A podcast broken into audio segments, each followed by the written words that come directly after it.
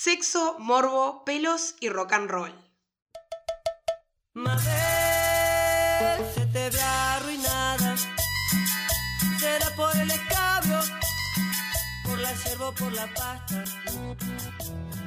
Se te ve con grandes ojeras. ¡Oli! Solis, solis, solis, solis. ¿Cómo estamos, Mabel? ¿Todo bien? Yo estoy on fire. ¿Por qué estás on fire? Y porque ¿Por el verdad- tema? Sí, porque la verdad veníamos como con temáticas un poco, nada, depresivas realmente. Estábamos pasando, estábamos pasando por un pozo bastante. Claro, en realidad estábamos ahí como transitando oscuridades, eh, límites, que a ver, son importantes. Claro, son, Sí. son importantes, hay que tratarlos, hay que hablarlos. Pero nos repudrimos de eso y empezamos a pensar en los lugares donde nos sentíamos más felices. Que por ya lo- supuesto, ya por lo supuesto. esa frase esa que está en todos lados, que todo el mundo la usa. A ver. Uno vuelve al lugar donde amó la vida. Está muy de moda, aparte. Pero Busan es bárbara cuando uno se va de viaje, cuando quiere poner fotos, tipo leyendo Y te- Cortázar, mirando la rambla ahí. Y bueno. con- sí, boluda, bolas ahí, pero con la frase abajo, culo, perfecto. me gusta cómo salió mi pelo y abajo dice eso. Entonces, eh, donde amamos la vida nosotras fue cuando hablamos de sexo, de nudes, de relajo, de chanchas, orgasmos. de orgasmos. Y pensamos que era como ad hoc a nuestras necesidades y nuestra felicidad plena volver a hablar de este tema. Sí, totalmente. Porque nunca es suficiente de hablar de sexo, realmente. Por supuesto que no. Estamos, estamos acá nos sentimos cómodas, nos sentimos cómodas No. hablando sin saber un carajo. Por supuesto, Por supuesto, eso siempre. tenemos que Pero aclararlo. no sabemos un carajo y sabemos que no sabemos un carajo, decidimos traer a alguien que sabe más que nosotras. Claro, hoy estamos felices porque tenemos una invitada Sí, especial. Y presencialmente. Porque Claro. hacía mucho que no teníamos invitados presencial porque fucking COVID. Sí. Así que, eh, sin más preámbulos, hoy vamos a hablar de sexo, morbo, pelos y rock and roll junto con eh, nuestra queridísima invitada, Josefina Melgar, José para los amigos. Nosotros le tenemos que Nosotros decir Josefina, no Sí, nos queda no. otra. No nos deja decirle otro nombre realmente, pero bueno. Eh, José es psicóloga, eh, terapeuta sexual, educadora, sexual también. Tiene un posgrado en Diversidad. diversidad. No, en género. Ah. Tiene, un po- tiene un posgrado en género y, es- y tiene estudios en diversidad. Casi, casi le moqué. Pero lo más importante, pero, pero, pero, lo más importante es que vive en Ciudad de la Costa, en un lugar del bien realmente. Aguante Ciudad de la Costa. con la naturaleza. Es una, ella y la naturaleza, también vive con su pareja. Su gata, gato, su gato. Gato. Y perro. Y per. Perra. ¡Perra! Hacelo de nuevo. José vive con la pareja. El gato y la perra. Es Solimar. Listo, Solimar. Bien. Así que bienvenida, José. Bienvenida, José. Muchas gracias. Josefina, ojo. Josefina Vergara. Josefina Melgar para ustedes, claramente. Bueno, gracias por venir, gracias por, eh, te paseamos muchísimo, hace meses que estamos Que con estamos dando vueltas con esto, sí. Nosotras no somos así, pero bueno, la vida nos llevó. Y ahora estamos acá y queríamos conversar cosas porque, bueno, estaba, a mí me gusta mucho pasear por las redes sociales. Hay una red que me hace particularmente mal y bien en la misma medida, que es Twitter. Y en Twitter, hace muy poquito, encontré un tweet que me gustaría que disparara a nuestra mesa del día de hoy. Bien. Procederé a leerlo. El sexo son pelos, sudor, posturas ridículas, risas, pausas para preguntar, olores extraños, tirones en músculos en mitad de la acción, etc. Ya está de mitificarlo y creer que es todo como en las pelis. Y menos mal que no es como en las pelis, realmente. Así que bueno, ese tweet me, me hizo pensar y en realidad nada, nosotros tenemos como esa idea del acto sexual como algo, algo extremadamente sincrónico con el otro, que la remera mía se sale al mismo tiempo que la del otro, que nunca se te tranca la cabeza en el cuellito. Sí, si Que no- pasarán, si pasará todo lo contrario a eso. Claro, hay veces que te estás sacando el pantalón, te olvidas de sacar los championes, se te queda el pantalón trancado. Boluda, decímelo a mí que chuponeando con, con mi novio cuando estábamos, o sea, cuando recién lo conocía, eh, no- nos chocamos las narices y fue tan fuerte, pues sé que estábamos con un chuponeo intenso, que me empezó a sangrar el piercing, y tuve- pero me tuve que levantar del sillón, ir al baño y ponerme una servilleta en la nariz. O sea, Seguir es- chuponeando. y, y claro, o sea, ese nivel de no perfección. Muy romántico. Muy romántico. romántico. Creo que ahí va un poco el- el- la temática esta de- del sexo como perfección, viene muy de la mano del amor romántico, nuestro acérrimo enemigo. Exactamente. ese, ese es como mi peor enemigo. No, ¿Qué es el peor enemigo ya sabemos quién es, es nuestro sistema favorito. Después Ah, viene el amor romántico que está, viene como, está como ligado a todo. Sí, nosotros, para que te entiendas un poco, tenemos un patrocinador muy especial que es nuestro sistema de dominación favorito, el patriarcado. patriarcado. Ah, está, está, está. Y después entra esto del amor romántico, que es un, Es un parte, nacional sí, Peñarol Es de... parte, es parte. Es sí. un producto del patriarcado. el amor. Totalmente. Por supuesto. Entonces, nada, queremos eh, que nos cuentes cosas, queremos preguntarte cosas. eh. Contanos qué pensás sobre todo esto de, de- del sexo desde, este, desde esta perspectiva tan romántica. Bueno, primero, o sea, lo que pienso es que lo romántico es una venta que se nos hace, pero sobre todo lo compra eh, un público específico, ¿no? Que somos las mujeres. En Exacto. realidad lo romántico no está mandatado ni está como pedido para los varones. Los varones, en realidad, al revés, es más lo salvaje, ¿no? En el tema de lo sexual. Este, y no tanto lo romántico. Entonces, en esta cosa de la película, donde los dos tienen orgasmo al mismo tiempo, de la misma intensidad, y todo fluye y todo está como muy divertido y como muy este, simétrico, es para nosotras. Contame Claro. eso de- del orgasmo al mismo tiempo, ¿no es real? ¿Eso es una mentira? Eh, es ¿Eso es, es verdaderamente un mito? Acá hay muchos varones que están diciendo que... Como, ¿Cómo es posible? No, a ver, a veces de tantas veces que garchás alguna vez pasa, boluda. Pero tipo, ta, no es lo, yo entiendo que no es lo común. no tenés que... No, hay mucha práctica para llegar a ese trollo. tenés que No sé, yo pone con mi novia hacemos así, decimos de peli. Tipo, justamente cuando acabamos la misma vez. Pasa una vez cada tanto y decís de peli, ¿entendés? Ah, Es no como- son- ellos no son eh, medida de referencia de No. nada. No, lo que pasa es que ahí te- un- hay un tema de de, comunicación, cono- de confianza, conocimiento, conocimiento, que no mucha es menor, cosa. ¿no? Pero en realidad el orgasmo simultáneo, primero que desde lo biológico es como bastante difícil, porque Claro. en realidad hay una cuestión que tiene que ver con eh, las La fases, sangre, ¿no? O sea, la- las fases que tiene respuesta sexual humana, que son fases que le pasa a todas las personas, este, de cierta manera, el cuerpo tiene una respuesta ante lo que es un estímulo sexual, ¿no? El deseo es una de las primeras fases, que en realidad acompaña todo el proceso, pero el deseo es lo que es el motor, ¿no? Hay un estímulo sexual, siento deseo. Ese deseo lo puedo sentir mentalmente, lo puedo experimentar en mi cuerpo, ¿ya? Y si yo dejo avanzar ese deseo, se viene más este, la parte de la excitación. Y ahí es donde entran los destiempos muchas veces. En realidad, si estamos hablando de dos personas, varón, mujer, eh, entran los destiempos. Pero si estamos hablando de dos mujeres o dos varones, también puede haber destiempos. Pero es verdad Claro. que las respuestas sexuales para las mujeres y para los varones es diferente. Eh, hay un, te- un tema de circulación sanguínea, un Claro. tema de terminaciones nerviosas, un tema de cuánta sangre necesita la vulva para excitarse el clítoris totalmente y cuánto necesita el pene, aunque usted no lo crea, Mabel, aunque usted no lo crea, Mabel, eh, parecería ser que el pene necesita más, pero no.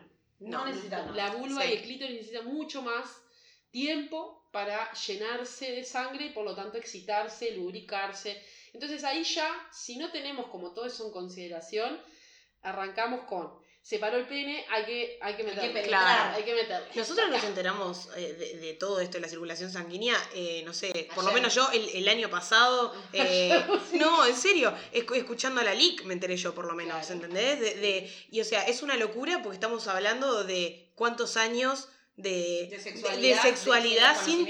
Totalmente. Bueno, sí, lo que pasa que hoy les traje, después lo, lo podemos compartir, pero se llama El Placer, un libro que se llama, eh, llama El Placer, es de María Gese, es una ilustradora, y ella hace un recorrido a través de, de la historia de lo que es el placer para las mujeres, ¿no? Entonces, eh, una de las cosas que ella dice es, recién en el 2006, el clítoris se pudo como dibujar de una forma certera, o sea, se pudo eh, saber cómo es el clítoris. En 2006. En Es los una libros locura. empezó a, con- a conocerse más en esa época. No quiere decir que antes no se conociera, lo que pasa es que se borró por muchos años, muchísimos años.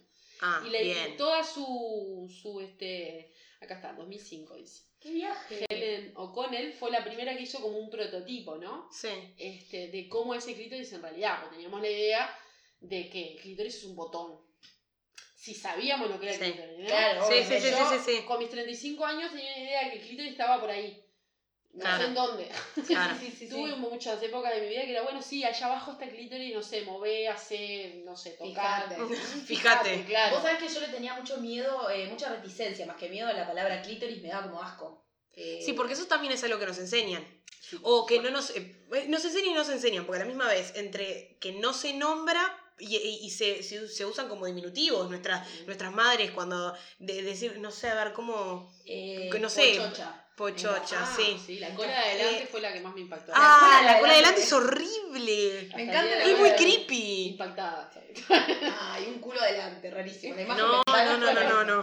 Quiero volver, quiero volver al orgasmo, al orgasmo femenino particularmente. Entiendo que no, no hay diferencia física en cuanto a orgasmo femenino y masculino. Estamos en lo correcto. Vos dirías otra cosa. Contanos más. ¿En, en qué sentido? No, no entendí tu O sea, pregunta. entiendo que el, el proceso de para llegar al orgasmo son distintos, Sí. Pero no sé si habría que Los hacer tiempos. los tiempos. Sí. Pero yo no sé si, si la categoría. Si el orgasmo en sí mismo hablas vos. la yo- intensidad del orgasmo. No, si, te- si vamos a hablar del orgasmo, ¿está bien que yo te diga orgasmo femenino y orgasmo masculino o es un solo orgasmo? Lo que pasa que es esto, para mí, los tiempos que lleva una cosa, los tiempos que lleva la otra y la intensidad. Y también hay una realidad que es que los varones tienen un periodo refractario para poder volver a tener un orgasmo. Claro. que es un periodo de descanso, de Sí. reposo, necesario. Si tenés 14 años, ese periodo es muy corto. pero si Sí, tenés pero igual lo 50, tenés, sí. Igual está. Entonces, eh, en las mujeres, en realidad, eh, ese periodo no tiene por qué existir. O sea, se puede volver a comenzar una respuesta sexual así y seguir. Entonces, se puede hablar sí, de una cosa y la otra, por eso mismo Ahí también, va. por ejemplo. ¿no? Tienen diferentes particularidades. Pensé que era de intensidad. Y Que intensidad Y bueno, ¿cómo Sinceramente, saberlo? Claro, sí. No debe estar medido. Sinceramente, ese Mm. dato no lo tengo, pero porque hay mucha, mm, mucha eh, experimentación clínica que se hace en estudios y se hacen, Claro. se miden con aparatitos y cosas. No, Yo me presto para ese estudio. Me para parece la interesante, yo voy. Debe haber algún estudio, se, se puede buscar, pero Claro, me parece que. Si alguien sabe de alguien en Uruguay que esté haciendo favor. eso, me avisa. Por la duda. Eh, Bueno, ta, entonces estamos tirando un poco abajo eh, todo ese mito que hay de metesaca, que es como de clave. Eh, pene en vagina así nomás, ¿no? Vamos a decirlo así. Cuando el pene se para, no necesariamente tenemos que penetrar automáticamente. No, por supuesto Es que más, no. Lo mejor, para, hablando de relaciones heterosexuales, que en realidad nosotros hablamos desde ahí porque es lo que hemos Porque es lo que conocido, conocemos. Bien. Eh, pero está, hablando de eso, el pene se pana, se- el pene se pana, no hay necesidad de penetrarnos rapidísimo, en realidad habría que hacer un laburito ahí. Exacto. Solo o acompañado. Sí, y acá sí, me sí. parece que entra toda esta temática de conocimiento, que nosotros un poco en el back veníamos hablando, de que no sabemos mucho de la concha No. y no sabemos mucho de tocarnos y de repente llegamos a un primer encuentro sexual sin habernos nunca tocado. Sí. Y ahí empieza a entrar esto que hablabas hoy del deseo, del placer. Sí. Eh, y bueno, contanos ahí un. Obviamente, nada, toda, toda la cuestión femenina relacionada al deseo del placer tiene una larga data de estar oculta o mitificada, escondida. Y pero escúchame, 2005 la muchacha recién publica algo que habla de cómo se constituye realmente el clítoris, 2005, o sea, yo en el locura. 2005 empecé la facultad, o sea, Claro, claro. yo eh, cuando estaba en facultad, me acuerdo, cuarto año de facultad, o sea, que está en el 2009, eh, en un momento estábamos hablando de una de las teorías psicoanalíticas, ¿no? Que el querido señor Freud, con todo su saber, era un culo con respecto a lo que tiene que ver con, con, con el placer de, Sí. del- ¿no? de las mujeres, sobre todo. El tipo decía que en realidad había dos tipos de orgasmo, que uno era infantil y el otro era maduro. Que las mujeres cuando empezaban a tener orgasmos este, vaginales eran mujeres maduras. Si tenían orgasmos este, de- con el clítoris eran infantiles. Eso yo lo estaba Ay, leyendo en cuarto año de facultad. Y me requemé, porque le dije a las Sí. compañeras, ¿no? Pues le digo, a ver, compañeras, levanten la mano cuántas somos infantiles dentro de este salón. Por favor, esto no puede seguir circulando. El orgasmo vaginal. Sí. ¿Existe? Sí, existe, claro que existe. Y lo digo con, con propiedad. ¡Ah, qué hermoso! ¡Qué hermoso! Lo que pasa, chiquilina, que si miramos bien el clítoris, ¿no? Este. Estas partecitas, o sea, lo que son los bulbos, van alrededor de la entrada de la vagina. Entonces, la primera, primer tercio, digamos, de la vagina está conectada con el clítoris. Más, más adentro ya no hay sensibilidad placentera. Sí. Entonces, por eso el tema del tamaño no sería tan importante. El tampoco. ancho Claro. sí, sin embargo. Tampoco, ¿sabes por no, qué? por- Porque en realidad la vagina es muy elástica. claro, entonces, por eso. A menos que la lubricación sea excesiva y se sienta Ha pasado, ha pasado, ¿sabes? Todo puede suceder. Tiene que venir corrugado el peña ahora, boludo, para que funcione. Tenés corrugados, ok, vamos a anotarlo. A veces están los juguetes sexuales también, Claro. tenemos nuestros dedos y nuestra imaginación para Ya poder vamos a llegar ahí con los juguetes sexuales. Sí, porque ese es, un, preguntas. ese es un temón. Pará, porque eh, voy, se me van cayendo ideas. Sí. Eh, quiero cerrar el. que nunca lo vamos a cerrar porque hay muchas cosas para hablar Sí. del tema del orgasmo femenino. Pero eh, todo esto de que hay, habemos muchas mujeres que de repente no tenemos tanta facilidad para llegar al orgasmo, ¿qué es lo que se necesita? ¿Qué es lo que tenemos que saber? Eh, ¿Qué es lo que nos recomendás? Ok. Nosotras de, de nuestro desconocimiento siempre creímos que es justamente con el conocimiento de nuestro propio cuerpo. Que eh, la la-. Básicamente, Ah, sí, porque al, al masturbarnos en realidad después nosotras, porque todas tenemos particularidades, de que por más que sí eh, podemos, o sea, tenemos como un orgasmo de determinada manera, hay ciertas cosas que nos que, que activan el deseo y eso es como muy subjetivo. Entonces, en la medida que una se conoce, tiene la oportunidad después de eh, a- charlarlo, que después ese es otro tema si nos animamos o no nos animamos, porque hay gente que también no lo habla, pero la idea es, si primero me conozco yo, como para poder después hacer que el otro me, me conozca, ¿no? Sí, primero me conozco yo para gozarme, ¿no? O sea, Claro. si el otro me quiere conocer o no, ya esto es otro viaje diferente. Sería como fantástico, pero primero me conozco yo para, como para divertirme, para sentir placer, sin duda. Este, el tema de, de los orgasmos, este, se- eso sí, hasta hace poco salió como un, un- porcentaje de cantidad de orgasmos que tenían las mujeres. No todas las mujeres tienen orgasmos y eso es un tema con el que seguimos teniendo en realidad la posibilidad, a menos que haya alguna complicación específica, que son muy pocas, en realidad la posibilidad estaría, ¿no? Nuestro cuerpo está preparado para eso, o sea, tiene todo lo que es necesario para eso. Pero eh, muchas veces sucede que en realidad la práctica es, primero hay un desconocimiento de mi cuerpo y el permitirme el placer, ¿tá? Claro. este, el soltarme al placer. Después está que la mayoría tienen orgasmos a través de los clítoris, la estimulación de clítoris, ¿no?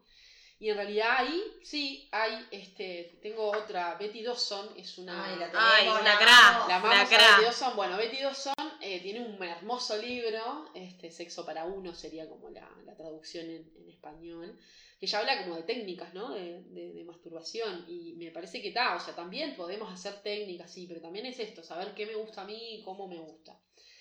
La mayoría de las personas, las mujeres, tienen eh, eso, orgasmos con el clítoris, porque en realidad para poder tener un orgasmo eh, vaginal, el clítoris tiene que estar todo lleno de su sangre y todo, neces- todo estimulado y todo como muy este, llevado más al límite, ¿no? Porque el orgasmo se desencadena luego de una fase que tiene que ver con la meseta, ¿no? La fase del deseo, la fase de la excitación y después viene la fase de la meseta, que es sostener la excitación a tal punto que el cuerpo necesite como liberar tensión.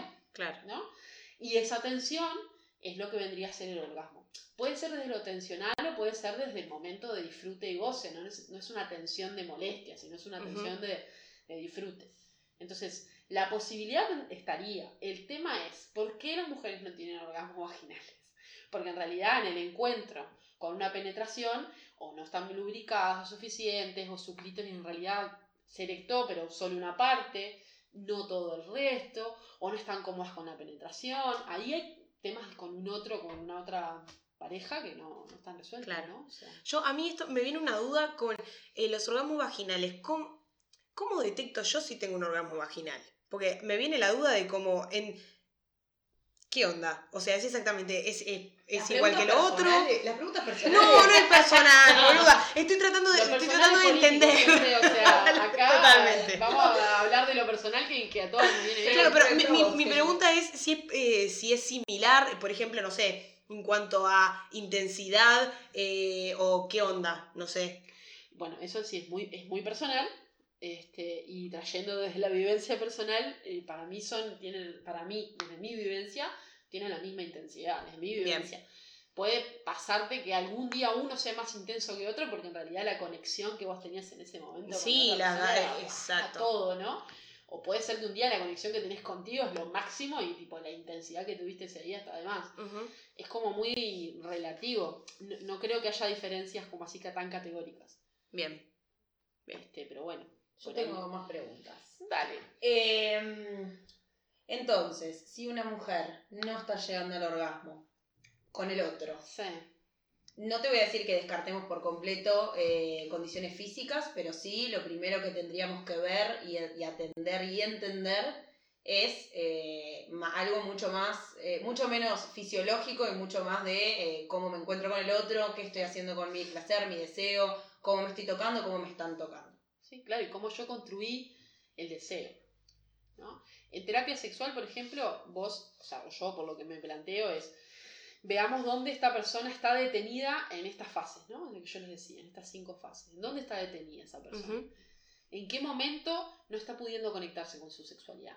Porque eso nos va a dar una información de qué es lo que le está pasando, ¿no? O sea, viene con el síntoma, ¿no? Por ejemplo, mujeres te dicen, bueno, tengo dolor eh, cuando tengo penetración. Bueno, en la parte más de excitación es donde estamos más detenidas, pero también hay que ver si en la parte de deseo también no hay como...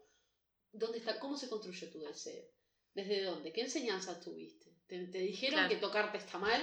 A mí me dijeron en mi colegio que masturbarse era un pecado. Por supuesto. Claro. En el infierno. Nunca dejé de hacerlo, pero con culpa. Sí, sí, sí. En, mi caso no sabía nada, por ejemplo. Nadie me mencionó nada. Bueno, sin ni que hablar. Es que yo me acuerdo de ver un video con una mano gigante que decía que no, ¿no? Mientras una gurisa se tocaba bajo la sábana, una mano gigante percibía y decía como el dedo como que no, ¿no? Ay, qué horrible. Y después lo tuve que notar como un pecado.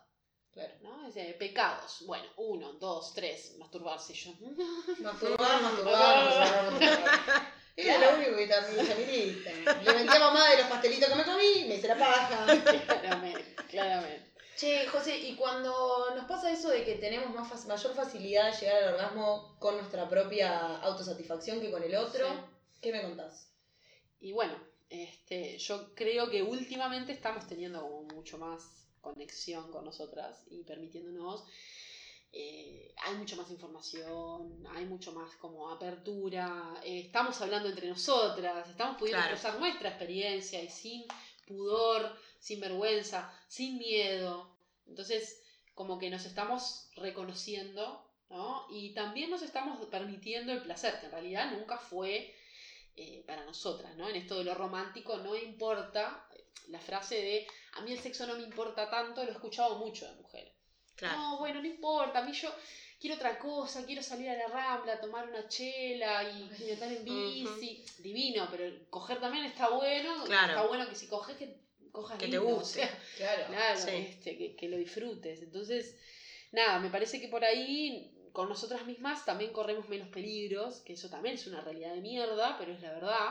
¿Qué es esto? Que el tipo se saque el forro mientras están cogiendo, que, que nada, o sea, todas las cuestiones que pasan, que ya conocemos y que tal, que nada, eso entonces cuando empezamos a, tratar de minimizar riesgos, nuestras alertas están, estamos muy alerta. Y bueno, lógico que eso nos pasa. Entonces conectarnos con nosotras es como la herramienta que nos quede. ¿no? O bueno, volvernos todas lesbianas y ya está. Va a pasar, al final. No sé qué está pasando, ¿no? Yo creo que lo va a pasar, al final. Y vamos a tener razón. Y sí, que vamos a tener razón. Basta con leer alguna descripción de Tinder como para saber que estamos por ahí. Sí, vamos por ahí, claramente. Eh, Estoy pensando más ¿Qué, cosas. ¿Qué pregunta tenés? Dale. No, no, dale, si tenés. Eh. No, yo quiero preguntar sobre el squirt, para que comentes un... Ya te está yendo a la concha de la pelota. Ah, para, tenías una... Tenía previas, dale, dale, metela, metela, si yo, yo con eso. Yo quiero, quiero, no sé, algún, para nuestras Mabel oyentes, nuestros Mabel oyentes en general, eh, no te voy a decir que nos des consejos para llegar a un orgasmo, pero sí cuáles son como las cosas que tenemos que tener en cuenta, sobre todo en un encuentro con el otro, eh, indistinto del, género que sea con quien nos estamos encontrando, pero sí como para invitarnos a eso. ¿Qué, qué es lo que, lo que te parece más importante? Bueno, el consentimiento y el deseo. Primero, que es un tema. Eh, que, le, que le podemos dedicar mucho más, pero en realidad que, el, que más allá de consentir algo, que haya realmente deseo. Y, la diferencia eh, se puede, se siente. Yo, o sea, si vos estás con tu cuerpo ahí presente, las ganas están, ¿no? El deseo empieza como a aumentar. Eso primero que nada, y eso es lo más básico. Este, para tener un encuentro placentero con una otra persona, con, con una misma o con uno mismo. Entonces, por ahí arrancar con el que el deseo esté presente. Después, nada, poder comunicar lo que me gusta, lo que no me gusta, sobre todo lo que no me gusta, no, mira esto no, así por acá no, mira que te muestro. Eh, mira que te muestro es fundamental, pero claro, claro. no, este, necesito un poco más de tiempo, tipo, para un poco. ahí va, sí. Eh, los tiempos, los ritmos, por eso este, este, este tweet está muy interesante, ¿no? Sí, es sudor, es cagarse risas a veces, calambres. por tres, claramente, o sea, pasan. Sí. Creo que ahí en ese punto empieza a hacerme ruido toda esta libertad sexual, entre comillas, que estamos empezando a vivenciar eh, los millennials, con esto de, ay, bueno, voy a coger y coger y coger sin involucrarme emocionalmente y al final, en realidad, este, este acto es extremadamente íntimo y a la vista está que para que nosotros podamos disfrutarlo con todo lo que nuestro cuerpo tiene para disfrutarlo, necesitamos de mucha confianza. Sobre todo nosotras que somos mujeres también, ¿no? Porque de repente yo, que, no, que bueno, voy y estoy con alguien que conocí una noche, por ahí no me animo a decirle, che, pará, que necesito más tiempo. Porque evidentemente el patriarcado me está pegando con un palo, Mm. tipo, "Ch, cállate la boca, sumisa, te ves más bonita. Lo, lo- lo mismo también cuando decís, eh, para que te muestro, eso a veces también como que una no se, no se anima a hacerlo por eh, porque capaz que considera que el otro, no sé, o le está faltando el respeto, o que se va a enojar, o no sé, que no sé. Heridas de masculinidad Tipo- frágil. Bueno, sí, Claro. yo acá, o sea, ustedes que me habían, me habían mandado algunas preguntitas, este, ¿cómo puedo sugerirle a mi vínculo, pareja, ideas nuevas o cosas que me gustaría hacer en la cama? Yo puse comunicación, pero después puse puta, o sea, porque en realidad, eh, si le digo a la otra persona cómo me gusta coger, puedo quedar como una puta porque mi- se me va a mirar así. Claro, ¿tá? O sea, claro. porque es esto de los mandatos. Las mujeres no gozamos, o sea, el mandato ¿tá? está en que las mujeres no podemos gozar, no tenemos ese privilegio, pues es un privilegio. Y es un privilegio Ujú. que nosotras no hemos conquistado todavía. Estamos como en eso. Poder decirle a la otra persona qué me gusta, entregarme y gozarme, ya sea con una persona que conocí una noche o ya sea con la pareja de, de Claro. hace años, ¿no? Sí. Pero en realidad eso, me anoté y puse puta, me salió como así como... de- de- porque dos lamentablemente pasos- donde caemos. Claro, dos pasos de empoderamiento hacia adelante y uno para atrás en puta y no poder comunicar lo que queremos en la cama, porque al final. No me acuerdo dónde lo escuché, pero la revolución, decían que la revolución feminista realmente iba a ser cuando nos agarráramos todas del clítoris y dijéramos, es por acá, carajo. Me gustó. Pero en realidad tiene mucho sentido eso, porque nada, es, es un poco de, de desmitificar la paja, incluso cuando estamos solas, porque no sé, el patriarcado también parece que acecha abajo de la cama al final. Ajá. Porque cuando te bajas una mano, de repente, nosotras, porque por ahí estamos en otro, en otro lugar de construcción que decidimos hacer caso omiso, pero hay mujeres que todavía se sienten incómodas, se sienten raras, no saben cómo hacer. Y ni que hablar hablándolo con amigas. o El sea, asco, el asco es una de las cosas que yo he escuchado Sí, más, ¿no? Qué sí. asco, ¿no? Bueno, me da un poco de asco, me da... Es tu cuerpo, ¿no? O sea, Claro. una cosa, le chupaste los huevos al boludo Sí, este claro. Ricardo, que tenía el culo, ¿entendés? No te vas a bajar una mano, dale. Es tu propio cuerpo. Claro, pelotudita, escucha. Bueno, pero a esos niveles, ¿no? Bueno, Claro. les, les cuento una cosa que hice yo con trabajo con adolescentes. Y un día hice un juego eh, que era por puntos, pero obviamente era un juego medio pedorro, lo iban a empatar. Porque la idea era que empataran. Porque el desempate estaba. Ganaba aquel equipo que supiera dibujar un clítoris. Fue maravilloso. Los varones se me quejaron de una manera. Ah, profe, ¿qué vas a ver yo? Entonces les dije, ¿no? Al grupo, bueno, a ver, eh, ¿quién sabe dibujar un pene? Ah, todos. Bueno, ahí está el problema. Ese es el tema. Claro. Conocemos mucho más del cuerpo del otro y nos permitimos, sí, entregamos y damos. En realidad, que muchas veces tampoco lo hacemos desde el placer, sino desde la obligación. Ahí consentimos muchas veces. No estamos tan de acuerdo que el tipo no está, ni siquiera se bañó y yo, ¿qué estoy haciendo con esto? Claro. ¿no? Entonces, eh, y sin embargo nuestro propio cuerpo nos da asco, porque en realidad ta, tiene que ver con tradiciones este, judío- judío-cristianas que, ta, que están instaladísimas en nuestra cabeza, en nuestra enseñanza, siglos de historia, de prohibiciones, o sea, no, no vamos acá así nomás. Obvio. Pero estamos Claro. en eso, yo considero que vamos por ese camino. ¿no? Que vamos- dibujar vamos bien, que dice por lo menos. clítoris, Y bueno, otra de las preguntas que le hice un día es, bueno, ¿cómo se masturba una persona que tiene clítoris? ¿Cómo se masturba una persona que tiene pene? Claro, eso- Aprendan a masturbarse, loco, porque... Y decía, ay, para mí, ¿qué me importa saber eso? Dijo un pibe. Y fue, todos lo miraron como diciendo, Mirá, Rey, que Sí. vas a sacar una mano. Qué rabia, porque después, después esa gente crece, y se Claro. encuentra sexualmente con uno y te va a hacer la paja y te mete los dedos para adentro. Sacá la mano de ahí, pero tuviste. ¡Carajo! ¿Qué haces? Vení que yo Claro. te muestro. Bueno, una de las cosas que poco se sabe es que en realidad el clítoris no se lo puede, no se lo puede, no, pero no está bueno estimularlo muy directamente, ¿no? O sea, Claro. lo que se ve del clítoris, ¿no? Que en realidad la estimulación directa eh, le duele de alguna forma porque en realidad tiene muchas terminaciones nerviosas. Claro, Entonces, explicar eso, que hay que tener claro, delicadeza, que no es todo a lo bruto. mm, Tipo, que, es, es- que ahí también tiene que durísimo ver con esto que decía José de, de cómo se forma el clítoris. Porque Mm. además nosotras no tenemos ni idea que nuestro clítoris tiene un capuchón. Claro, No tenemos ni idea de claro. eso.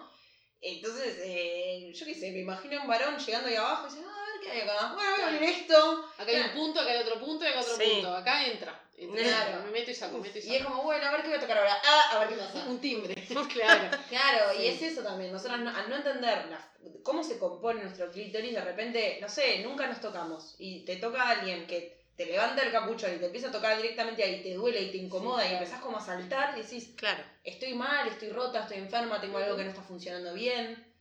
es como todo muy raro al final. Sí, y bueno, y creo que muy importante, pero también creo que ahí te entra el tema del miedo, en esto de comunicar es dejar de fingir, ¿tá? Claro. Eh, Gran, gran lucha que tenemos que tener. eh, frente a, a los varones, porque en realidad ellos se van convencidos de que son unos cra y en realidad Sí. no está bueno para ellos tampoco, Por supuesto sea, que no. Porque en realidad después se lo de la- de la replican. realidad.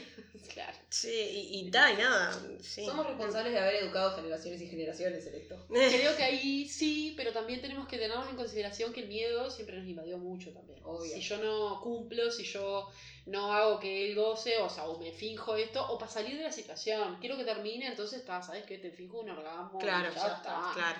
¿Sabes? Es horrible, Sí, Ah. total. horrible, pero tiene que ver con un tema de violencia, que no es menor. Es muy difícil dejar de fingir, porque una también se siente en la obligación y ahí entra una de las cosas que habíamos anotado, ¿no? El orgasmo como medida del éxito y no me olvidé de tu squirt, te lo juro. No, no, yo lo, lo estoy esperando. tranquila. Pero el orgasmo como medida del éxito en el encuentro sexual también termina en eso. en, Bueno, está, como tiene que haber un orgasmo necesariamente, eh, no lo tuve y voy a fingir.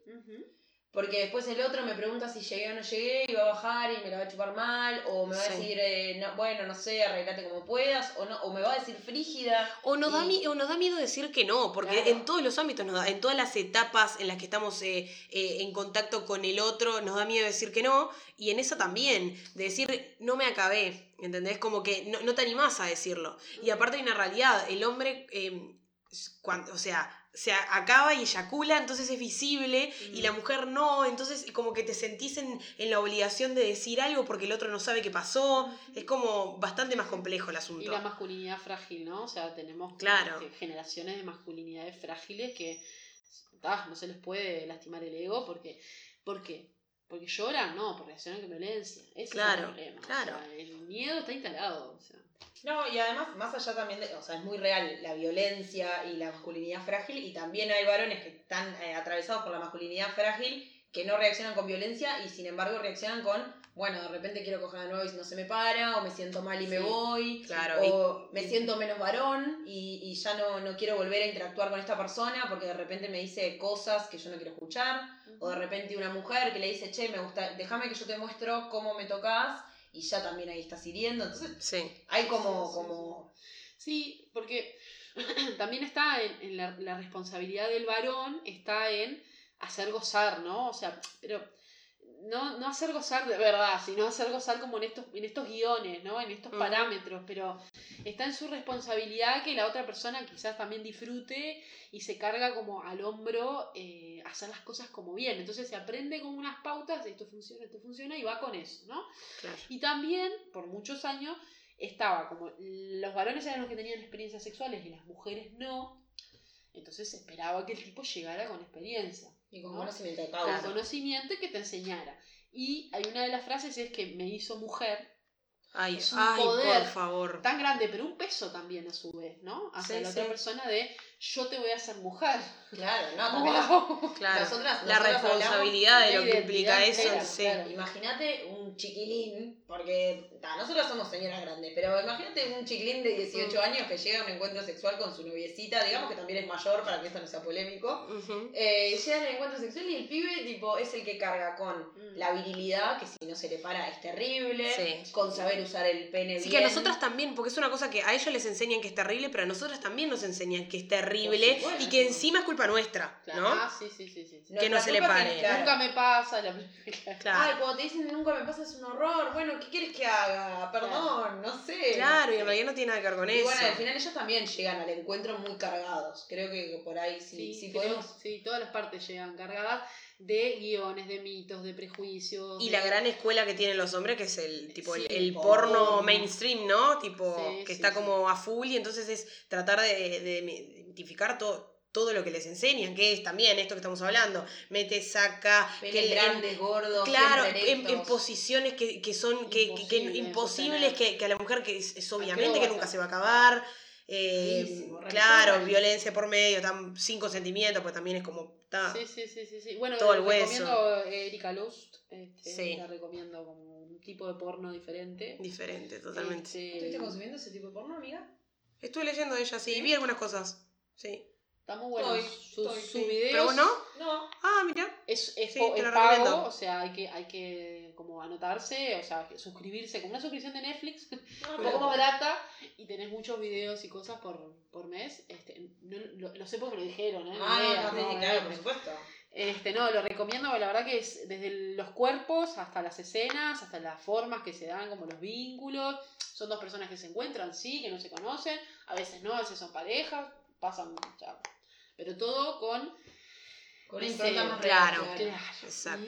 Y, bueno, también hace mucho, muestra mu- mucho el backstage de todo, eh, como ella también el vínculo que tiene con este, los actores y las actrices, lo que no me parece menor, porque en realidad sabemos que en la industria del porno hay mucha explota- explotación, Sí. violaciones para que parezca más real, este, y bueno, todo lo que son los castings este, Sí, sí. para poder estar en, en- ¿no? Entonces ella muestra toda esa otra parte, que también es la parte como de responsabilidad que le toca a ella. Así que la recomiendo. Bien. Te habilita el squirt. Bueno, José, contanos del squirt. ¿Qué es? Eh, ¿Es normal que pase, que no? ¿Cómo, cómo se...? ¿Cómo se hace? ¿Se ¿Cómo puede- se- ¿Podemos planificar un squirt? Sí, sí, puede, sí. O sea, yo Se digo. puede aprender a hacer. Ah, sí. Se- Claro. se Se le-. Para que voy a buscar algo para notar.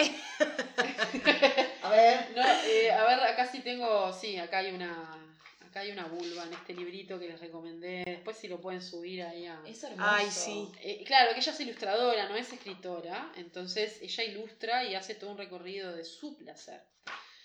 Acá, bueno, esto. Las glándulas de skin, skene. Ujú. ¿tá? Son dos orificios, pero súper chiquititos, ¿tá? cerca de la, del orificio ure- uretral. Muy chiquititos. Son las encargadas de la lubricación externa. Bien. ¿tá? Bueno, nosotros tenemos una lubricación interna y una lubricación externa. ¿Qué pasa? Si esas glándulas son bien estimuladas, ¿tá? puede generar un exceso de líquido. Y eso es lo que se llama squirt, en realidad. Es una Bien. eyaculación, pero no es una eyaculación igual que la varón, porque en realidad no, no hay otra sustancia que no sea Claro. como agua. Claro. ¿tá? Este, también hay una muchacha chilena que trabaja mucho con, con este tema de liberar tus aguas, que se llamaba vulva orgásmica y ahora le cambié el nombre y me olvidé. ¿Para qué le cambiaste el nombre? El Claro, nombre no me era mucho más eso. fácil con vulva orgásmica y ahora me olvidé. Claro. Este, en realidad tiene unos talleres muy La vamos a lindos buscar. que ella enseña como al eso, liberar tus aguas, se llama el, este, el taller. ¿Cómo se estimulan las glándulas de skin? Esquene, esquine. Es tenés que estar como, como bien súper excitado, digamos, como para Y que eso sí, suceda. Es con Sí. mano y penetración, es con penetración sola. Para mí eso es, depende del, de, La de tu está- deseo, digamos, claro, ¿no? La penetración en realidad está, está en otro lado. En realidad, o sea, puede ser manualmente, con la lengua, con algún juguete, o sea, eso Mm. está, pero es como la estimulación de esas mismas glándulas. Y está, el nivel de excitación y tensión sexual y deseo como a full, ¿no? Muy Claro. arriba. O sea, a mí me pasa con propiedad, me, me ha sucedido, pero nunca planificado. Claro, y eso es otro Entonces es Es como... difícil planificar Pero-. Bueno, no, No, pero hablando, o sea, hablando de, de justamente de cómo hacer para que suceda, Claro. a mí me, me agarra como desprevenida, pasó, Sí, ¿entendés? claro. Que eso también es otra cosa que Eh, Claro que, a ver, porque no sé, me lo imagino como en, en si yo no me, no me hubiera sucedido con mi pareja. Empieza todo esto de fa, tipo, lo reempapé, ¿entendés? Claro. Por ejemplo, tipo la No me- vergüenza, no me- de la, me- la mano, tipo la mano está acá toda mojada. O sea, como que todas esas cosas es como que te da un poquito de vergüenza, ¿entendés? Porque tampoco se habla del tema, porque yo me enteré del squirt, tipo, no sé, el año pasado también. Claro. Sí, Entonces, que se empezó a hablar como- hace poco. Se veía, se ve mucho en el porno, pero se ve como una forma exagerada. Claro, por loca, eso. Como una cosa como una catarata. En realidad a veces se siente como que te estás orinando y en realidad es, es esa agua. Ok. ¿tá? O sea, no te estás orinando, lo que pasa que están tan cerquita del orificio uretral que se puede sentir como, Como pichicito. como que, claro, que ay, me hice, no, no me hice pichi, probablemente sea este, estas aguas que se liberaron. Ah, entonces si no sale así como el porno, capaz que me pasó alguna vez. Sí, Y sentí que me meaba y me hice la boludita. Claro. sí. y está. Bueno, y ahí una de las cosas que esta muchacha recomienda es liberar, ¿no? Dejar, bueno, si estoy sintiendo que me estoy haciendo pichí, y, soltar. Y soltar, a ver, sentir como que me estoy haciendo pichí, bueno, ese es- eso sería liberar un poco tus aguas. Ah, Qué no sé. Si hay alguien que anda interesado en practicar, me. Que escriba por Instagram. Es que recibo mensajes por privado. Me parece que es un buen momento para instaurar eh, temática abierta de eh, juguetes sexuales de animais. Sí. Porque acá bien hablaba José que la estimulación de estas glándulas, del clítoris y de todo el resto, de toda la maravilla que tenemos ahí, eh, puede ser con juguetes. Claro, el tema es cómo lo planteamos, ¿no? ¿Cómo... Primero, primero los juguetes solas. Primero Sí. eligiendo un juguete Sí, solas. estamos de acuerdo. entendiendo, entendiendo eso, y quiero empezar por ahí. Después, ¿cómo hacemos para sumarlo a las parejas? Y ahí necesito tipo un consejito personal, capaz. Ok. Tipo, que me, me ayudes a armar un speech como Dale, para tener ahí un tipo, speech, Me encanta. che, mirá, eh, me gustaría que, y ahí tipo dos puntos y el resto. Eh, a mí me, me, me empezaron a interesar los juguetes sexuales en realidad de, de- de señora grande ya, y tengo un, un hermoso dildo que, que nada, que me acompaña, lo quiero, tenemos una relación estable, la más estable que he tenido toda mi vida. Y me parece que es, es una. Me pareció que fue una adquisición muy eh, buena para mí, pero no solamente en términos de, de la paja, propiamente dicho, sino también en animarme a darme algo referido a ese placer. A, a mí, de decir, bueno, yo me voy a comprar un juguete para esto porque yo creo en esto.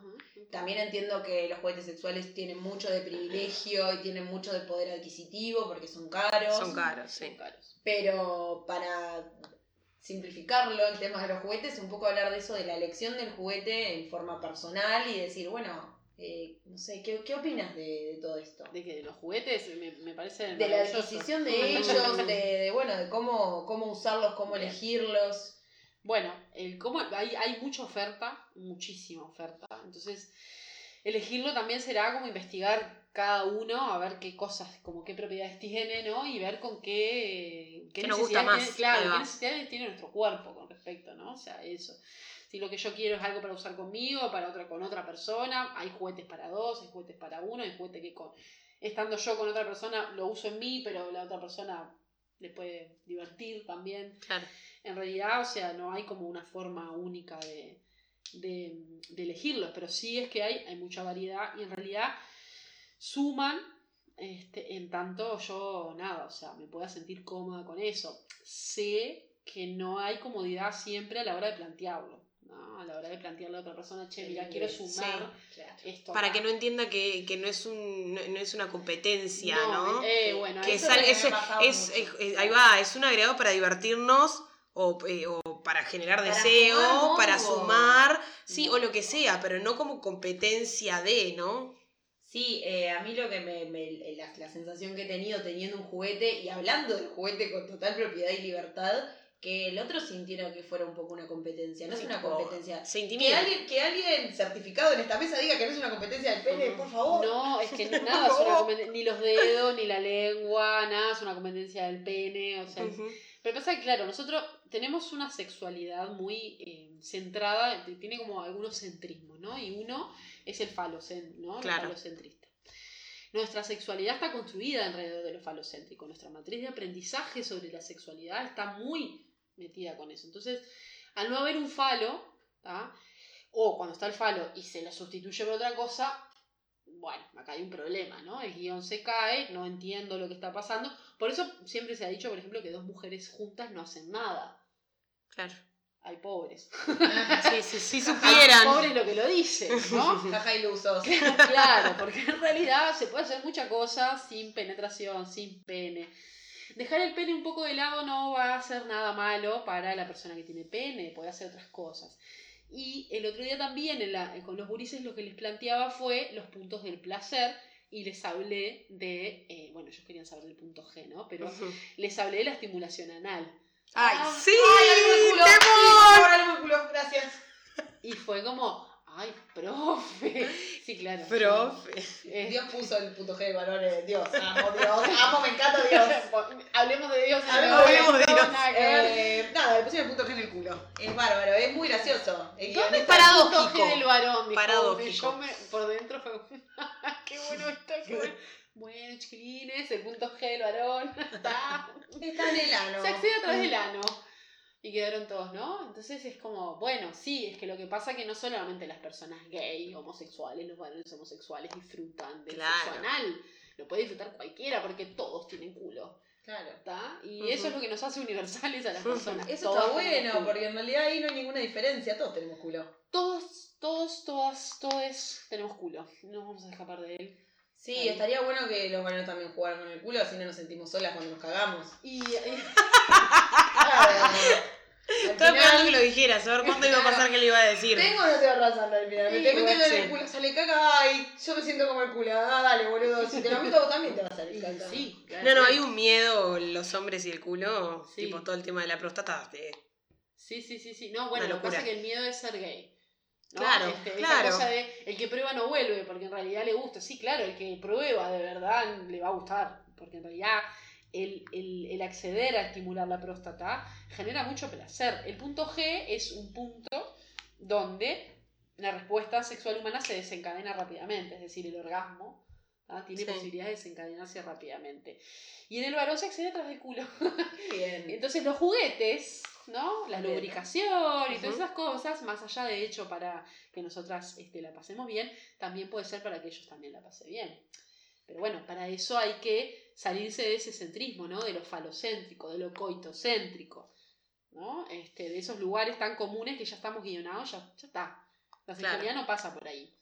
No es natural de esa forma, está naturalizadísima de esa manera, pero no es lo natural. Lo natural es que exploremos, que nos comuniquemos, que busquemos, que gocemos. ¿Cómo, ¿Cómo rompemos con eso, no? Y bueno, eh, primero hablando de estas cosas, educando, eh, porque es esto de las matrices de aprendizaje. A mí me gusta mucho ese, ese concepto, porque es como cómo se construyó tu aprendizaje sobre con respecto, no sé, este vaso que está acá. ¿Cuál fue tu primera experiencia? ¿Qué te dijeron a vos sobre ese vaso? ¿Cómo vos te acercaste a ese vaso? ¿Le tenías miedo a ese vaso? O sea, ¿se entiende? Entonces, Ujú. de ahí fuimos aprendiendo sobre sexualidad y en realidad si vos construís nuevas matrices de aprendizaje, también vas a hacer cambios a niveles sociales. Cuando somos más grandes, las, las matrices de aprendizaje ya están más instaladas, con esto, las estructuras ya están como más instaladas, pero se puede ir rompiendo con eso, ¿no? Entonces educar para mí es como lo, lo máximo. Lo clave. sí. Y se educa en cualquier ámbito. En estos ámbitos se educa haciendo como estas, estos intercambios.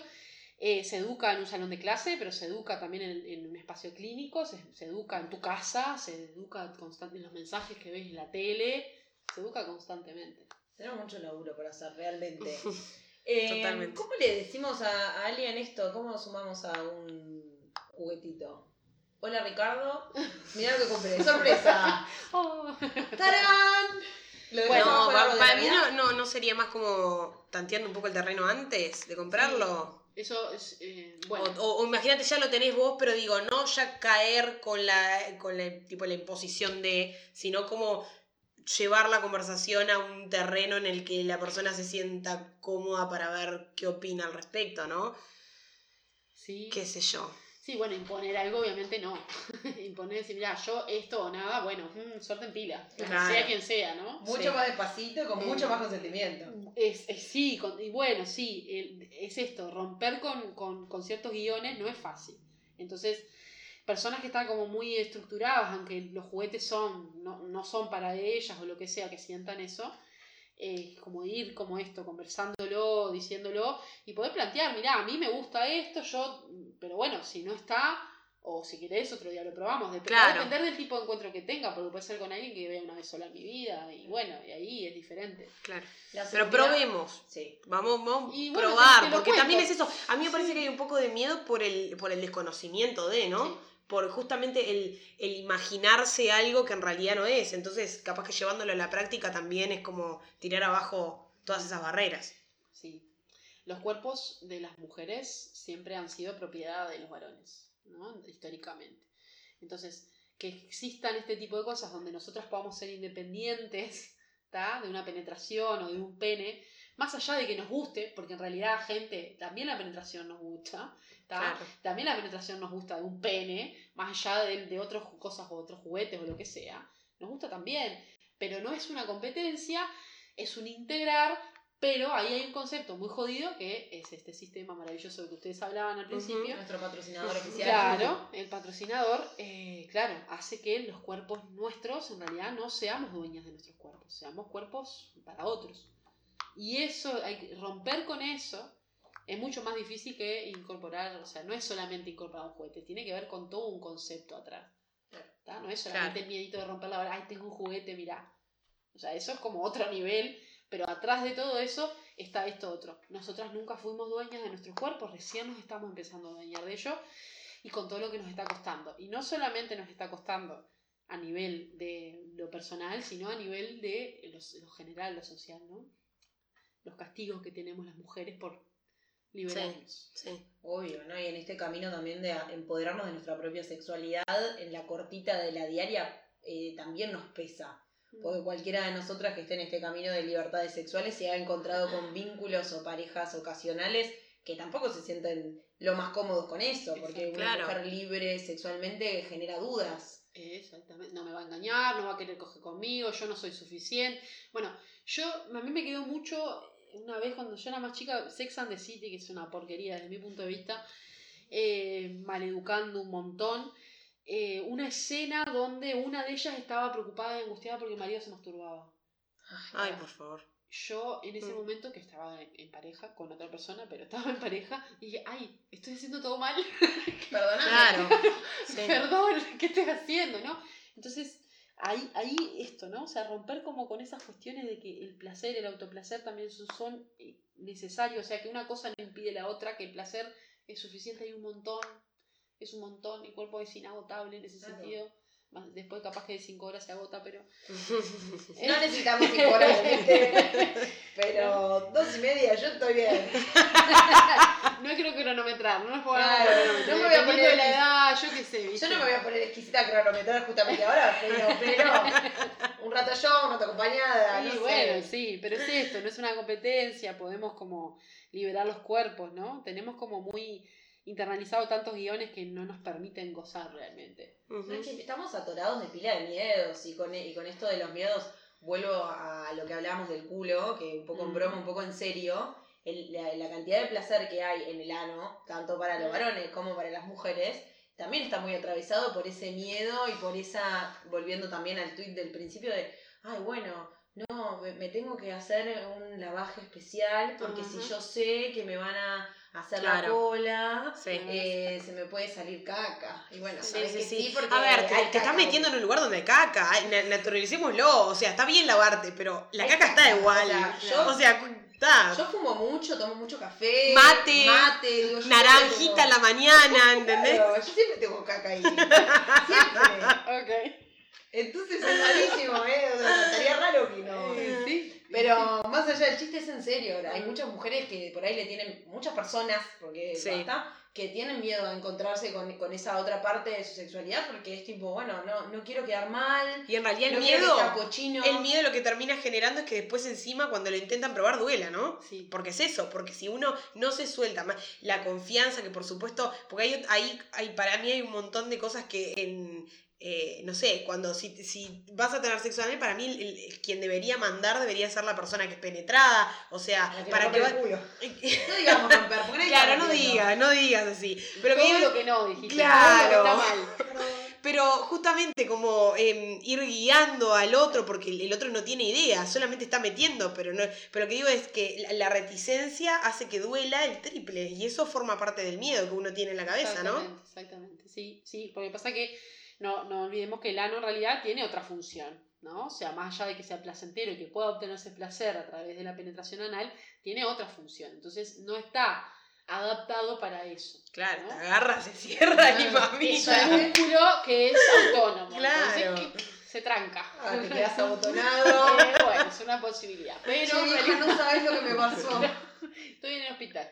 Claro, me trajeron abotonada a la médica uruguaya. Este, sí, los pueblos chicos, eso es un relajo. Ah, Porque qué eso, es, Sí, eso sí, es la boca de todo el mundo. Claro. Se entera todo el en ese mundo. momento que te quedas abotonado, ¿qué mutualista vas? ¿A la de la persona que te abotonó o a la tu mutualista, por ejemplo? No Confuso. sé, alguna emergencia que sea N, ninguna de las dos. Tipo- Se va a otro planeta, le que Sí, directamente podría ser una solución. Volvamos, volvamos a la seriedad. ¿cómo de la Yo, yo em, quiero- no sé si te- tenés alguna pregunta más de la Quiero- cola. No, lo único que quiero preguntar, que yo sé que no, pero para que quede claro, cuando estás teniendo sexo anal. ¿tiene que doler? Si tiene que doler, no, no tiene que doler. Puede molestar, ¿tá? Por eso esto mismo que te estaba yo diciendo, es un músculo que en realidad tiende a cerrarse, ¿tá? es un músculo autónomo. Y entonces, como este, vos decías recién, está bueno que la persona que está siendo penetrada sea la que tiene el control para decir hasta acá, hasta dónde pero con una adecuada relajación, con una adecuada lubricación, o sea, con un adecuado tiempo, se puede llegar, no, no tiene que doler, pero puede pasarte, y no necesariamente es que no estás pasando bien, sino que capaz que fue un movimiento muy brusco, muy poco tiempo, ¿no? O sea, a ver, si vos penetras de una, te va a doler. Sí. No hay chance, te va a doler para tener sexo anal de forma correcta hay que tener muy buena lubricación y mucho tiempo y paciencia. Y tiempo y paciencia, sí. sobre todo si las primeras veces que se hace, o sea, sí, claramente. El músculo se empieza a, se empieza a dilatar, se empieza a abrir. De, sí, se empieza a entrenar también. Y vos empezás a conocer también la respuesta que va teniendo esa parte de tu cuerpo que en realidad está acostumbrada a ir para el otro lado. Claro, claro. Sí, sí, como para el otro lado. Es como cagar, cuando cagás vos más o menos sabés cómo cagás. Sí, sí, bueno, y sí. esto es lo mismo. este, bueno, nada, si vos tenés más preguntas yo quiero un mini apartado para los fetiches. Ya vamos para ahí. yo, lo, ah, yo, quiero. yo estoy haciendo preguntas muy boludas, pero no solo, no por mí, por todo, por todos los por, por la comunidad. sí, yo, lo sé, Yo estoy quedando como la boludita hoy, pero porque estoy comprometida con mi trabajo. Sacrificando. Claro. Y nada, y otra cosa eh, válida para aclarar con el sexo anal es que más allá de los chistes de la caca, la caca está y mm. tampoco hay que darle muchísima trascendencia. no tengan miedo, no es tan grave. O sea, nosotros, te, no sé, ponele, yo tengo amigas que eh, están con novios de hace muchísimo tiempo y dicen que si, no sé, se llegaran a cagar, por ejemplo, que sería la mayor vergüenza del mundo. Con alguien que están, que las conoce en todos los ámbitos de la vida y, que nada, que, están hace muchísimo tiempo. Sí, claro. Entonces es como. Es poco femenino cagarse. Claro, también es eso, sí, sí, sí. Claro. Ni que hablar. Mandato de la belleza y del mantener como ese, toda esa mitología. Cagamos siempre, en realidad cuando parimos también cagamos, ¿no? O sea, claro, este, y es lo natural. También mucho tiempo se hacía edemas a las mujeres antes de parir, o sea, qué necesidad de edemas. Este, antes de parir, o sea, entonces estaba como muy, el, discurso médico de, la, de, lo aséptico también nos, nos, transversalizó y está en esa matriz de aprendizaje. Entonces es lógico que ahora nos dé como toda esta cuestión con la caca, este, con el sexo anal también. Si quieren, eh, si quieren de Durazno que banquen la pelusa, relajen con la caca. Relajen el culo. Relajen el culo. Está todo bien, es divertido, la pasa bien. caca porque nada, Porque puedo hablar con propiedad. Yo puedo hablar muchísima propiedad del culo de caca y del sexo, pero no voy a hablar. Eh, pero relajen el culo, Ulises.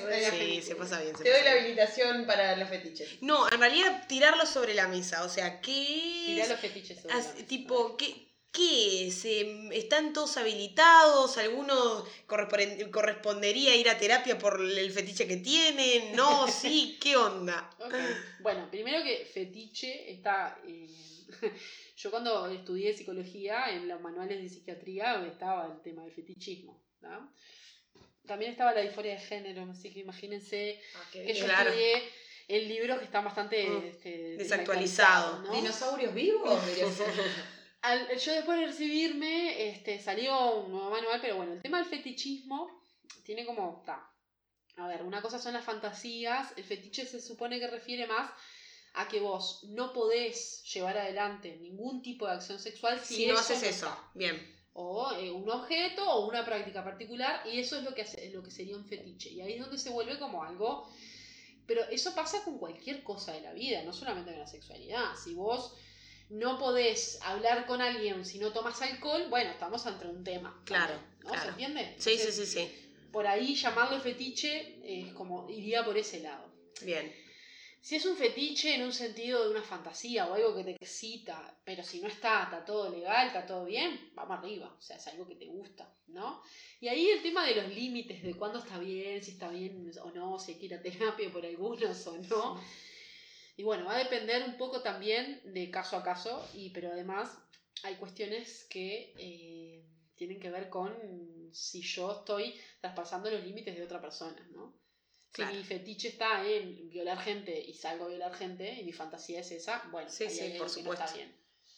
¿Se entiende? O sea, porque en realidad, más allá de que me nace y como, ay, es lo que a mí me nace y con esta cuestión de lo que a mí me nace está bien, bueno, no, en realidad agredir a otra persona y ese es como tu, tu objetivo y lo haces efectivamente, ahí tenemos un problema. si en el mundo de la fantasía, que ahí es donde se empieza a jugar, la- el mundo de la fantasía es muy amplio, ¿no? Entonces podemos tener Sí, fantasía de todo tipo y color. De que nos peguen, de pegar a otra persona, simular situaciones de, de- de- o sea, de abuso, Sí. o sea, puede ser como muy... Y ahí en ese sentido, bueno, hay que ver qué es lo que lleva a esa persona a hacer eso, si es como lo único, la única práctica que tiene. ¿tá? y ahí, ahí es donde hay que tener como prestar atención. Si realmente tuvo una situación de abuso y en realidad lo que está haciendo es como repetir algo, Repe- sí, replicarlo. está reelaborándolo, si se angustia, si no se angustia. Pero después está lo otro, si en realidad vos te estás gozando, realmente, Ujú. yo qué sé, están en plan Es de válido. Y sí. Mm. A ver, eh, la violencia, el ejercer violencia, ¿no? En, en tener como. Está, hay toda una práctica con lo que tiene que ver con el osado masoquista que está todo regulado. Ahí hay palabras clave donde decís hasta acá y se termina todo en ese momento. Bueno, ese, eso es un ambiente seguro. Si vos podés llevar adelante tu fantasía en ambientes controlados, seguros, es eso. Bien. ¿tá? Siempre obviamente con consentimiento y deseo, ¿tá? Pero esto me parece que eh, los ambientes seguros son como lo más importante. Por eso es, lo, el osado eh, es totalmente, para mí, copado, pero tiene que ser eso, en un ambiente seguro, si no, ya es violencia. Claro. Si vos, yo te estoy diciendo, no hagas más esto y te digo mi palabra clave, que no sé, era piña, y te digo, no, piña no, era Sí, este, rojo, por rojo. decirle. Sí. este, no sé, te digo Saturno. Cualquier cosa Mm. que yo te digo Saturno, Saturno, Saturno y vos no parás, bueno, ahí en realidad ya estamos ante un acto de violencia. Claro, claro. Y, y ahí es donde la fantasía se fue carajo. ¿Tá? Pero en realidad es, me está gustando, la estoy pasando bien, hagamos como un, roleplaying. Hay roleplaying que tienen que ver con vestirse de colegiala, hay Ujú. roleplaying que tienen que ver con vestirse, no sé, de enfermera. Sí. Es el mundo de la fantasía. Y bueno, ahí no es muy lineal la fantasía. ¿Qué nos excita? No es tan lineal, es muy inconsciente. Entonces yo qué sé, si escarbar tanto a veces me parece que no es necesario. Pero está, todo Nuestras bien. fantasías deben estar construidas por lo que consumimos, sí. por cómo nos Obvio. criamos. Obvio. Y en tanto, como dice nuestra queridísima eh, educadora, terapeuta, que vive con su pareja, El gato y perra. Solimar. ahí. El Solimar, eh, deseo y consentimiento es clave, digo, nada. No hacerse la cabeza con que estamos flasheando psicópatas, pero sí, Sí. atender y entender qué es lo que estamos pidiendo y necesitando en cuanto a, a esas instancias también tan íntimas con un otro Exacto, o con, claro. o con otros, porque en el mundo Sí. de las fantasías puede haber más de una persona. Sí. Sí, esta cosa a veces de, ah, estoy, ay, me- se me vino a la cabeza la imagen de alguien mientras yo estaba teniendo sexo con mi pareja y otra persona y que, no, no, yo qué sé, esto es fantasía. Claro. Ah, si querés imaginarte que estás, no sé, con, el otro día pensaba en Aquaman, fui a la playa en Solimar. Ah, qué bien. Y en un momento dije, te imagi- le dije a mi pareja, horrible, mío, ¿te imaginas saliendo Aquaman de dentro del mar? Y me dice, sos mala, me dice, ¿por qué me decís Aquaman? No sé, piré, me encantaría ver a Aquaman saliendo del mar. Fantasía, yo qué sé. Y bueno, No, fue- sí. A mí en realidad me parece como que es re importante remarcar eso de que todo es válido eh, si, si del otro lado, eh, eh, nada, habilitan como para hacerlo y están copados como para que se haga, ¿no? Porque a veces pasa, porque me, me ha pasado como de charlar con amigos, que eh, cuando se, se trata el tema como de las fantasías o algo, cuando tiene que ver con, eh, no sé, que le tengo que pegar a mi pareja sexual, es ya como que les hace cortocircuito, porque ¿por qué si yo en la vida no soy así, cómo le voy a estar pegando y eso me excita pegarle o generar algún tipo de violencia? Entonces me parece como súper importante entender que es una fantasía, que está, es consentido, eh, que hay deseo y que por sobre todas las cosas que siempre se puede parar cuando uno quiera, ¿no? Exactamente. Entonces está-. Y esto de la construcción, de que las fantasías son construcciones, sí. Obvio. Eso es tal cual. O sea, los tipos de fantasías que tengamos ahora quizás no sean lo mismo que tengan en otra Claro. época. Por supuesto, ¿no? O sea, ya está, eso, eso va a ir modificándose. Y son una construcción. Yo creo que hay que estar como alerta si la persona eso le hace daño o no. Y no en un sentido físico solamente, en un sentido psicológico, ¿no? O sea, simbólico. Claro. Si eso hace daño o genera angustia o no sé, por ahí. Bien. Bien, te hemos hablado muchísimas cosas. Sí, re- sí, hablamos pila. Yo estoy recopada como si hubieran pasado cinco minutos. Sí, yo también, o sea, yo la tendría acá sentada para siempre. Ok, miedo. Eh, Tengo miedo. Me quiero ir, no hemos sentido rojo, rojo, rojo. Pobre. Eh, Eh, nada, a modo de cierre, eh, te dejamos el micrófono, los micrófonos abiertos para que nos cuentes algo, dejes algún mensaje que te parezca relevante. eh, y después nosotros hacemos nuestro cierre. obvio. No, bueno, me parece importantísimo que estos espacios existan. Este, ustedes siempre lo dicen, que está, ustedes hablan como desde el lugar de, lo personal. A veces está bueno sí tener un intercambio de- con, con algo más, este, con este, contenido así Con fundamento. digamos. fundamento porque me parece que también, pero ta, brindar este espacio que ustedes me dieron también para que yo venga y cuente y charle con ustedes me pareció maravilloso, yo me regocé. Este, así que muchas gracias por la invitación. Si te quieren Por encontrar favor. en algún lado, Y bueno, yo estoy en mi Instagram este, personal, Josefina Melgar López. Si no, eh, tengo una página que se llama Vindica, Formación Vindica, que es donde estoy tratando de hacer talleres para docentes o recursos de, de- de- más de la parte más de enseñanza y sexología. qué bien. Así Bien. Nosotros fascinados de tenerte en la mesa, te agradecemos mucho Totalmente. por esto. Estuvo genial. Eh, con esta vuelta hermosa de hablando de chanchadas. Chanchas. Les invitamos a todos que exploren, que nada, que habiten. Que hablen, que prueben. Con otros y personalmente, ¿no? Individualmente, esto, habitar el, el deseo, preguntarnos a ver a dónde, a dónde estamos, qué es lo que nos está gustando y qué tenemos ganas de, de hacer. Y después, sí, en el encuentro con el otro, consentimiento y deseo, clave eh, enseñanza que nos dejó José. Bueno, y, y nada. Nos volvemos a encontrar des- después de la cortina de pibes chorros, por supuesto. Bueno, nada, adiosito. Chau, chau. Mabel, se te ve arruinada. Será por el por la yerba o por la pasta.